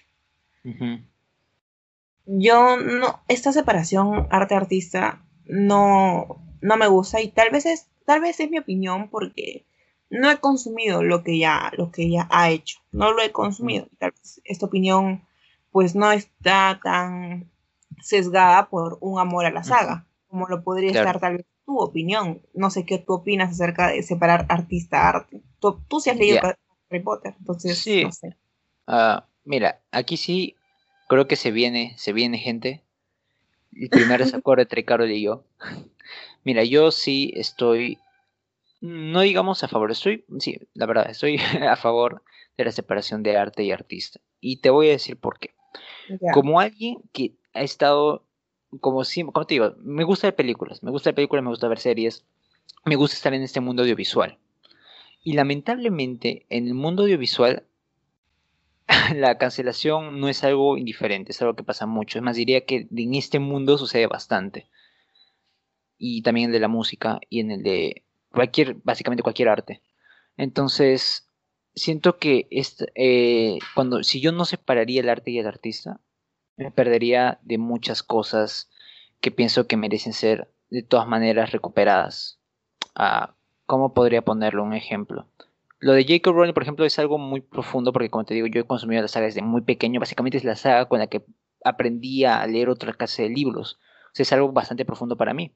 Y aún así, sin embargo, me he separado bastante de la saga. No por lo de J.K. Rowling, sino porque, no sé, o sea, he, he adquirido otra clase de gustos, pero aún así le tengo un cariño bastante inmenso. Y hay gente que también está, en, está a favor de la cultura de la cancelación, pero que aún así no se ha separado, porque como te digo, es algo muy cercano, es algo muy importante para ellos. Hay cosas que simplemente a veces te pegan, ¿no? Ah, también a veces pasa con la música, a veces pasa con, como te digo, con las películas. Por ejemplo, hay un caso de Roman Polanski, que es una, una basura, la verdad no voy a negarlo, es una basura, que tuvo una condena por una violación, una violación a una menor. Y se escapó de Estados Unidos para escapar de esa condena. Y sigue ahí haciendo películas en algún lugar de, de Europa, ¿no? No lo puedo apoyar en ninguna manera. Pero él también resulta que dirigió una película llamada El pianista. No sé si la Mm. escuchaste alguna vez. Una película llamada El pianista. Yo la vi hace tiempo, ya hace unos dos años creo. Y... ¿Qué quieres que te diga? Es una película hermosa. Es un tema, habla del holocausto, Y él, habiendo sido parte de la comunidad judía, supo expresarlo. No sé si es parte de la comunidad judía, pero. No, no, es polaco, si no me equivoco. Ok, va por ahí. Entonces, ah, lo hizo. O sea, ¿qué quieres que te diga? La película es absolutamente maravillosa y siento que a muchos les ha pegado. Muchos tienen, muchos tienen la película como su favorita. No es la mía, pero. O sea, es una película muy bella, no voy a negarlo. Sin embargo, lo hizo esta persona. No sé si, creo que después de haber sido condenado incluso. Entonces, ese tipo de cosas yo creo que podría ver la película, apreciar en este caso la dirección, lo que sea, siendo que yo me voy a dedicar al, audiovisual, lo aprecio, sé que es una gran película la dirección es una de las, pues está muy buena, no puedo negarlo, pero la persona es despreciable. Entonces, en este caso, yo podría hacerme un mundo, de verdad, podría pelearme con mi mente diciendo, oh, chucha, lo voy a separar porque es una persona de mierda, pero la película está muy buena, ¿qué, qué voy a hacer? Siento que en esos casos a veces me complico mucho la vida.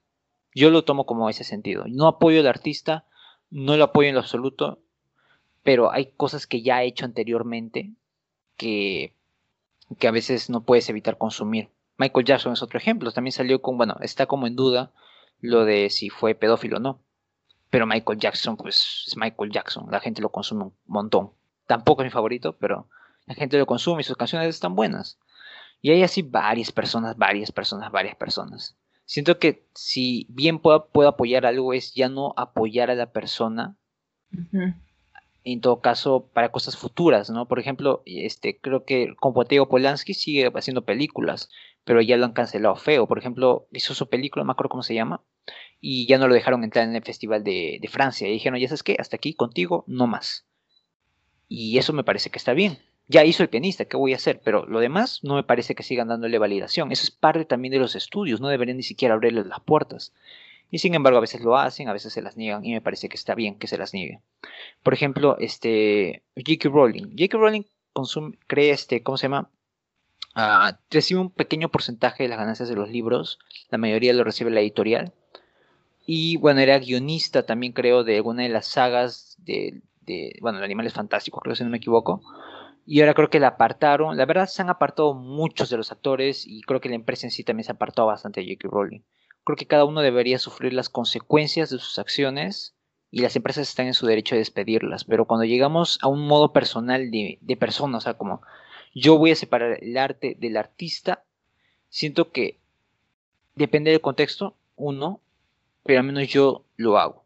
Creo que no soy el único que lo hace. Porque así me evito un quilombo mental de simplemente estar negando, más aún cuando es algo relacionado profundamente. Cuando, es, cuando son cosas que no he visto, ni escuchado, ni he hecho nada, como que me da igual, o sea, lo condeno y no, no hago nada más porque no, no me encuentro relacionado. Incluso podría decir que es hipócrita, ¿no? cosas que no estoy relacionado no, no me duelan y cosas con las que sí, sí me duelan, pero pues así somos, pues. Hacemos lazos con cosas a veces inmateriales que significan mucho para nosotros y luego este luego cuando sale algo por culpa de un actor o por culpa de un director no me gustaría que se manche toda la película que trabajó un montón de gente o en la edición de los libros que trabajó los editores. Siento que a veces es muy simplista no como cancelar el asunto completo en lugar de cancelar a la persona. Siento que la persona merece ser cancelada y que su producto ya no pertenece a esa persona, sino pertenece a un colectivo mental. Es como ya es, Harry Potter ya no es solo de J.K. Rowling, sino es de un montón de personas y también parte mía. Yo lo veo de esa manera. Creo que es respetable a las personas que no lo quieren separar. No los voy a, no voy a decir este que no lo hagan. Es bastante respetable. Siento que no debería ah, siento que ya cuando se cruza esa barrera de exigir que todos lo hagan, creo que yo ya no estoy de acuerdo porque precisamente yo no estoy de acuerdo en hacerlo pero siento que es respetable. Si lo quieres hacer, adelante. Si no lo quieres hacer, adelante. Siento que es una forma de... No sé, siento que no hay un sentido de pelear por eso. No sé, ese es mi punto de vista. Aquí se va a quemar el podcast, ya les aviso. O no, quizás capaz. Pero ese es mi punto de vista y bueno, eso es lo que yo opino, ¿no? A ver, Carol, ¿qué opinas tú? No me quemes, porfa. No, no te voy a quemar, creo que en cierta forma entiendo y por eso te decía que yo doy mi opinión desde un punto de vista menos sesgado que el tuyo, porque tú tienes una, un vínculo con tu producto. Claro. O sea, con lo que ella ha hecho, con lo que ella ha hecho, tú tienes un vínculo con eso. Entonces, para mí es muy sencillo decir que no voy a separarla de su trabajo porque para mí es una persona transfóbica, no he consumido su contenido. Pero eso me a pensar lo que me dijiste en, en que tal vez hay personas que ya lo separan separan a- al artista de, de su arte. Y hay personas que no, no solo hacen esto de separarlo, o sea, sino que niegan lo que es el artista. Que se, ha- se dio mucho cuando, ahorita que no sé cuándo, no sé hace cuánto tiempo murió este señor, con la muerte de Maradona. No sé si lo recuerdas. Uf, sí, sí, sí, sí. Sí me acuerdo. Ya, que muchos se negaban, se negaban rotundamente a aceptar que su ídolo del fútbol Ujú, era, había sido un pedófilo, había sido un maltratador de mujeres. ujú. Se negaban a aceptarlo cuando sí lo era. Y daban tributo y que lo aplaudían como si en vida hubiese sido una gran persona. Ujú. Para que ahí también tal vez tengo una opinión menos sesgada que muchos de ellos porque yo no consumo fútbol, nunca vi su trabajo realmente. Pero es que en ese caso, cuando llegas a ese extremo de negar lo que una persona es solo porque te gusta lo que fabrica, creo que en ese punto hay algo que no está bien. Porque Ujú. ya no es solo de ya, mira, lo voy a separar. Ya no es solo de, mira, voy a separar al artista y voy a separar su arte, ya no me voy a concentrar en el artista, sino me voy a concentrar en lo que hace, en lo que ha hecho. Y ya creo que Ujú. eso, eh, de alguna manera puedo como que comprenderlo. Pero cuando llegas al límite de, de negar lo que el artista es, de, de simplemente cerrarte y decir, mira, sabes que yo no voy a concebir que este sea un maltratador de mujeres porque para mí no lo es. Para mí es el astro del Ujú. fútbol. Ujú. En- cuando llegas a ese límite, hay algo que está mal. No sé qué opinarás tú. Mira, te has mandado un ejemplazo así, fino, fino. Si te- eh, mira, aquí creo que es el consenso entre nosotros, porque sí, aquí para mí también es el límite. Cuando pretendes negar que una persona ha hecho una acción solo porque lo admiras, ahí estás tocando. Eso es totalmente diferente a defender el arte del artista. O sea, no, a separar el arte del artista, sino a simplemente ignorar lo que ha hecho el artista. Y eso no está bien. Es muy diferente. Yo sé que J.K. Rowling es transfóbica. Yo, lo, yo sé, no voy a negarlo, porque lo es. Y, pero también lo separo de su arte de su artista, pero reconozco que J.K. Rowling es transfóbica. Y hay una diferencia enorme entre simplemente no hacerlo y decir, no, no, no, J.K. Rowling no es nada de eso, no, no, no. Eso es diferente. Y con Maradona sucedió eso. Muchas personas simplemente se negaron a aceptar que era una, una mala persona. Y estoy totalmente de acuerdo. Maradona cometió muchos delitos en vida y aparte también fue un excelente jugador de fútbol.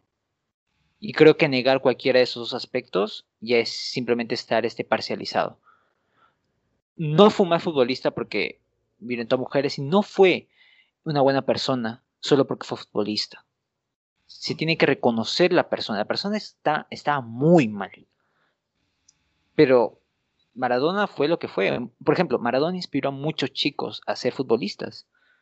Y yo puedo entender eso porque, o sea, es como, es un poco difícil, ¿no? Sin embargo, es lo responsable de hacer, de analizar quién es tu ídolo. Sin embargo, puedo entender por qué aún así puedes llorarle. Porque si da pena, imagínate, la persona que me ha inspirado más en mi vida se muere. Yo puedo entender la pena. Y no voy a simplemente decir, no, no debería sentir pena por este conchazo madre, no. Puedes sentir pena, pero siento que es importante reconocer que también la persona no fue un ejemplo, en ningún sentido. Es más, hasta él mismo lo dijo, no soy un ejemplo a seguir. Entonces, sí, no ser ciegos, creo que eso es lo principal, y aceptar cómo es la persona. Y ya luego de aceptarlo, si quieres separar el arte del artista, es tu decisión. Es tu decisión. Ah, bueno, creo que eso es lo que tenía que decir respecto a eso. Y bueno, como dar un ejemplo adicional, también he escuchado que hay, por ejemplo, que esto de la cancelación se ha dado tan, es reciente, ¿no? Hay veces en que traen artistas del pasado para evaluarlos con la lupa de la actualidad.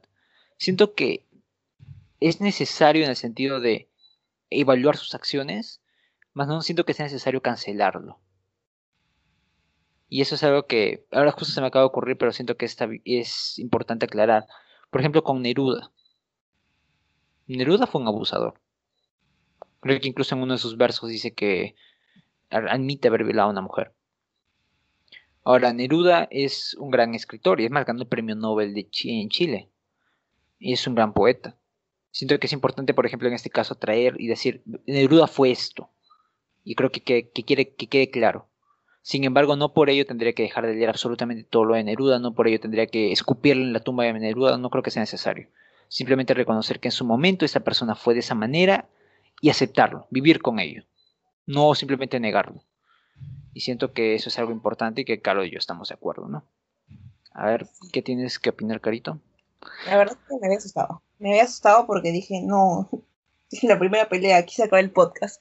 No. Pero, pero no, o sea, y creo que es algo a lo que tenemos que acostumbrar a la gente en que no siempre vamos a estar de acuerdo. Pero siempre comenzamos a un pseudo consenso y que no, no por nada creamos esto, ¿no? Y creo que no, no quiero opinar acerca de, de Neruda exactamente porque No. siento que no, no quiero opinar acerca de eso. No, no quiero hacer más hígado. Pero bueno, creo que nos hemos explayado bastante en esto de, la cancelación. Y hay, hay una pregunta que creo que, que ha quedado en, en el aire, que a algunos interesa, ¿no? Si es que tú alguna vez has cancelado a alguien y te arrepientes de haberlo hecho. Shu. A ver, como te digo y repito otra vez, no soy mucho de comentar. Así que si he cancelado alguna vez a alguien, no me arrepiento. O sea, sí analizo bastante antes de hacerlo porque siento que es algo importante. Como te digo, no me gusta tomar a la ligera. Y sí he cancelado a alguien. Ah, cancelé a un youtuber. Y creo que es el más que se me acerca a la mente. Cancelé a un youtuber porque le salieron denuncias que acosaba a menores de edad. Y era un youtuber que hacía reacciones de series de televisión. Antes veía eso. Y no sé, me gustaba. Me gustaban sus opiniones, me gustaba lo que decía, me gustaba este. No sé, me, me causaba gracia, se puede decir. Y luego salió eso, lo de las denuncias. Y luego salieron más cosas y, y envió su mensaje, disculpas y todo. Yo dije, ¿sabes qué? Vete a la mierda. y la agarré. Lo, no sé si estaba suscrito o no, pero si estaba suscrito me suscribí. Agarré, eliminé todo mi historial de reproducciones de él. O sea, para que no me saliera en el, en el algoritmo de YouTube. Eliminé todas mis búsquedas, eliminé todo. Literalmente lo eliminé de mi vida y hasta ahora no lo he vuelto a buscar. Eso ya pasó hace meses ya. Creo que esa fue la más drástica que de verdad lo eliminé de todos lados. Ah, respecto a famosos, no estoy seguro. Generalmente, como te digo, no soy mucho de comentar. Creo que ahora creo que podría decir que he cancelado a Rafael López Aliaga. Supongo. Yo, creo que sería válido decir eso. Ah, a Urresti lo tengo canceladísimo hace rato. A políticos es más fácil, creo yo. A famosos, a famosos. A Harvey Weinstein está canceladísimo. Kevin Spacey, a ver, por ejemplo, Kevin Spacey lo tengo cancelado. Sí, lo tengo cancelado. La verdad. O sea, hay varias cosas que he hecho interesantes y quiero ver la película, no por él, sino por, por otras cosas que lamentablemente él sale, pero. O sea, como te digo, esos son temas muy X, ¿no? Como los actores no soy mucho de cancelar, menos que hayan hecho una estupidez barbárica, que no se me viene ahorita a la mente, la verdad. Ah, pero sí, creo que diría eh, a, a esos a youtubers y a, y a políticos, básicamente. Creo que son los más, son los más sencillos de cancelar y que muchas veces se cancela con razón, ¿no? Y no me arrepiento de ninguno. A ver, tú, por ejemplo, has cancelado alguna vez a alguien. ¿Te arrepientes? Yo sí he cancelado gente. Y eso creo que tú ver, lo sabes, porque ya somos, tenemos bastante tiempo, es que conociéndonos, es que tú sabes que yo soy bastante impulsiva. Ah, verdad. Yo me, me acordé de alguien. Ay, no, no importa, no importa. No, no, de un profesor. de un antiguo profesor del colegio. No diré nombres. Pero No. me acabo de acordar. sí, me acabo de acordar. Ok, ya. Sí, continúa, continúa. Simplemente se me vino a la mente. Ya, a ver, yo he cancelado, he cancelado a distintos, a distintos tipos de personas, he cancelado, sin dar nombres, a profesores acosadores, a, Ah, sí. A postulantes al Congreso con discursos transfóbicos. Lo he cancelado y los he cancelado bastante. A personas influyentes en Instagram con un discurso gordofóbico, que es algo de lo que no me voy a explayar ahorita, pero es algo en lo que yo creo. Y de esas cancelaciones en específico, no me arrepiento. He eliminado personas desagradables de mi, de mi radar o de, de mi entorno, por así decirlo, de mi entorno en una red social. Ujú. Pero también puedo reconocer que hecho cancelaciones estúpidas. No. ¿A quién? He hecho cancelaciones estúpidas. Y tengo una muy, muy, muy grabada en la mente. Que es eso de. Eso. No, no sé si te pasa que en algún momento dices, a la qué vergüenza me daba cuando, bueno, hace, qué vergüenza daba mi yo de hace años, o qué vergüenza me da, o qué, qué, qué horrible era. Ya, me pasa esto, que no sé si te acuerdas, hace esto ya de hace varios años atrás, cuando la cultura de la cancelación no era lo que es ahora. Te hablo de cuando yo estaba en primaria. Ah, la madre. Lo tengo muy grabado, muy grabado. ¿Qué fue? Que era que se decía que Justin Bieber era homosexual. ¡Ah! No sé si te acuerdas. Ah, bueno, sí era un rumor, creo, pero. Sí, o sea, X, sí me acuerdo. Ya. Y tal vez muchas personas me van a juz- juzgar por esto, no sé. Tenía, ¿cuántos? ¿Siete años? ¿Ocho años? ¿Nueve años? No lo sé, no lo recuerdo exactamente. Pero por esos años era una Carol pequeña, a la que siempre le habían enseñado que ser un hombre y que te gustan los hombres estaba mal. Que eso no, no era concebible, que eso era normal. Que eso no, no, no simplemente no podía ser así. Y que a pesar de haber consumido alguna, alguna canción de Justin Bieber que sonaba mucho Baby, creo, que esa canción me gusta y me hace bailar, porque creo que es una canción muy buena. Y en ese momento lo cancelé porque tenía el chip incrustado de que la homosexualidad no estaba bien y más estupideces de ese estilo. Así que Oh. sí, esa cancelación es de la que más me arrepiento porque, bueno, si bien me entiendo porque era una niña que vivía en una sociedad conservadora a la cual siempre le habían enseñado que ser homosexual estaba mal, me arrepiento de eso. Sí entiendo por qué lo pensé, pero ahora me doy cuenta de que a mí qué miércoles me importa la orientación sexual de alguien. Cuando solo una cualidad más del enorme bagaje de cualidades que conforma cualquier ser humano. O sea, ya era muy estúpida, era, era estúpida. Y me puedo, puedo pedir perdón y ahorita lo puedo reconocer porque puede que en algún futuro alguien me lo saque, así que mejor lo reconozco ahora. Y reconozco. Y, y no me arrepiento de haberlo dicho, porque así era y ahora reconozco que no soy una persona homofóbica y que en realidad puedo, trabajar como una aliada para todas las personas que, que viven esta clase de discriminación. Sí, esa es la cancelación de la que más me arrepiento. Bueno, bueno, gente, yo no esperaba eso. Nunca había escuchado esto. Creo que la Carol de 7 años se quedó cancelada. Pero no, o No. sea, es, o sea, es, o sea, es, es- es entendible ahora que lo pienso. Como, porque éramos, o sea, eras, eres, una niña, o sea, ese tipo de cosas a veces, esos discursos que a veces dicen las personas mayores se te quedan pegadas, ¿no? Igual, ¿no? O sea, eh, es algo totalmente, creo que se podría decir inocente, ¿no? O sea, creo que todos estamos en la capacidad de cambiar y bueno, ahora Carol ya obviamente ya no es esa persona de 7 años que canceló a Justin Bieber. Ya es una persona diferente y creo que eso es importante de aclarar. Bueno, yo no sabía de esto, me he quedado impactado, pero bueno, pues, chisme, ¿no? El chisme, el chisme está bueno, estaba bueno, estaba bueno. Ok, entonces habiendo dicho si nos arrepentimos o no de alguna cancelación y luego de la confesión de Carol, pasamos a la última pregunta. ¿Qué tanto crees que repercute la cancelación en las personas? Pero no en las personas, en las personas acusadas de la cancelación. ¿Tú qué tanto crees que repercute? Creo que cuando te cancelan por las huevas, debe Ujú. repercutir bastante. Cuando es por las huevas, debe, debe ser de alguna acusación falsa o algún comentario que se malentendió. Claro. Repercutir bastante en tu círculo social, en quién eres, en tu trabajo, en diferentes aspectos de tu vida.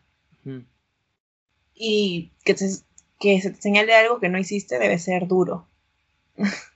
Sí, Debe debe ser duro. Pero cuando ya eres culpable, ya creo que todo lo que caiga sobre ti, o bueno, Ujú. gran parte por lo menos, que sea siempre y cuando sea sobre ti y no sobre tu familia o tu entorno, que poco tienen que ver con lo que tú has hecho. Ujú. Ah, creo que ya eso ya sí te lo mereces. ¿no? Sí. Ese tipo de repercusión te lo mereces. Esa sí. es mi opinión. Sí, sí. Es- Estoy, estoy de acuerdo, básicamente. Ah, yo, cuando, cuando son culpables, no tengo mucho más que decir, se lo merecen completamente. Ah, pero cuando son personas inocentes, sí, a veces te pones a pensar, ¿no? Más aún cuando no de acciones, más que nada, sino de opiniones. A mí a veces me da, me da tristeza, ¿no? Cuando veo, paso por Twitter y veo una persona que simplemente comenta algo, no con malas intenciones, o sea, simplemente comenta algo, y luego aparecen personas que como que comienzan a criticar. Hay veces en que yo digo, ok, está bien, válido, tu, crítica está bien, pero hay veces en que digo, ya, pues no te pases, ya, o sea, hay un límite, creo yo, entre, en- entre ofenderse o no ofenderse. Creo que sí, hay gente que a veces rompe ese límite y la mayoría de veces lo encuentro en Twitter, pues te digo que Twitter es lo más tóxico que hay, a pesar de que sea la app que más me guste, precisamente porque es muy fácil de usar. Pero sí, entonces, no lo sé. Siento que debería nunca tomarse esto a la ligera, nunca debería tomarse a la ligera. Cuando cancelas a alguien tiene que ser con un motivo y tienes que estar 100% seguro de que la persona se lo merezca, ¿no? Como te digo, siempre estar con cabeza fría, pues, ¿no? O sea, no, no cancelar porque, porque sí, sino porque hizo algo que consideras que no está bien. O en todo caso, si es algo que tú consideras que no esté bien y es una opinión, podrías decirle, este, yo no estoy de acuerdo con tu opinión y creo que deberías considerarle, o sea, hablarle, ¿no? No, cri- no criticarle a- o, o insultarlo al toque, ¿no? A, a veces esas personas que simplemente dicen corrige tu forma de actuar que no está bien, son las personas que más valen porque te, te están ayudando en cierto aspecto. Yo aprecio bastante que las personas hagan eso, no simplemente insultarlo. Pero esos son casos bastante, son casos especiales, pues ¿no? la mayoría de gente cuando salen algunas denuncias sí ya a veces es muy indefendible. Pero siento que es importante tenerlo en cuenta, ¿no? Sí. ¿Algo que agregar, Carito? Creo que por el momento, nada más acerca de lo que tú has dicho, que es muy importante que, sí, ¿no? Que a veces no es solo ya de intentar tumbarte de golpe, sino que, que, se, que alguien reconozca, que te lo digan, que le estás cagando. Ujú. Y ya creo que eso, es- eso vale bastante. Así que si en algún momento la cagamos nosotros, Sí, digan que le estamos cagando. sí, no lo hacemos con mala intención. No, no. Pero creo que eso ya. Sí. Está, está, está movido. ha estado, ha estado fuerte. Ha estado bueno el episodio. Hemos tenido nuestra primera gran pelea, Carol y yo. Hemos discordado, pero creo que está bien, está bien. Esto va a ser la primera de muchas discordias, capaz, no sabemos. Pero que vamos a hablar bastante de varias cosas. Así que bueno, vayan acostumbrándose. Muy bien, ya cumplimos nuestras preguntas, nuestro esquema está listo y ya creo que ya podremos ir despidiéndonos de este episodio que no sé qué tan largo va a quedar porque hemos hablado bastante. Así que bueno, Carol, por favor dinos en dónde nos pueden escuchar. A ver, nos pueden escuchar en diferentes plataformas. Ah, inicialmente porque muchos usan Spotify. Anchor, nos pueden encontrar en Breaker, en Pocket Cast, en Radio Public, en Google Podcast y depende, a ver, esto se sube hoy, en unos días en iTunes, si no yo. En unos días nos van a encontrar en iTunes porque bueno, las políticas de iTunes ya es algo que no podemos controlar. Básicamente. Ok. Y Ah, pueden encontrar podcast. Pero mencionan nuestras redes para, bueno, dónde nos pueden seguir a nosotros. Más que todo. Ok. Bueno, muy bien. A mí me pueden seguir en Instagram como arroba di.martinez-14 y a Carola la pueden seguir como arroba carol-rfe. En Twitter yo estoy como arroba Diego WM mayúscula. Y nuestro Instagram, ofi- nuestro Instagram oficial es arroba poco-determinante. Ok. Ah, bueno, creo que podemos ir anunciándolo, ¿no? Este, en esos días vamos a estar este, publicando encuestas de candidatos políticos a la presidencia de Perú y vamos a estar votando para, vamos a estar publicándolo para que ustedes nos digan por quién quieren que haya un episodio especial de candidatos analizados, ¿no? Estaría bastante bien si pueden votar y nos pueden informar o nos pueden dar recomendaciones en ese aspecto. ¿Algo más que agregar, Carito?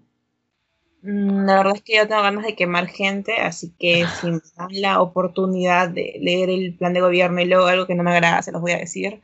Así que sugieran gente, sugieran personas de las cuales quieran escuchar hablar. Y también, ¿por qué no? Ya sugerir, y si no es que quieran este, escuchar algún candidato en específico, sino qué quieren escuchar, de qué les gustaría que nosotros, que nosotros hablemos. Y es técnicamente eso. ¿Qué les gustaría que digamos acerca de todo el bagaje que hay de temas? Muy bien. Ok, entonces ya nos estamos retirando. Le mandamos otra vez gracias a Mm. Sebastián Cabanillas otra vez porque nunca es, nunca es suficiente. Lo pueden seguir en arroba sebas.xy. Y bueno, creo que eso ya sería todo por este episodio. Yo me despido. Tengan un buen fin de semana y hasta luego. Bye, bye, bye. You know,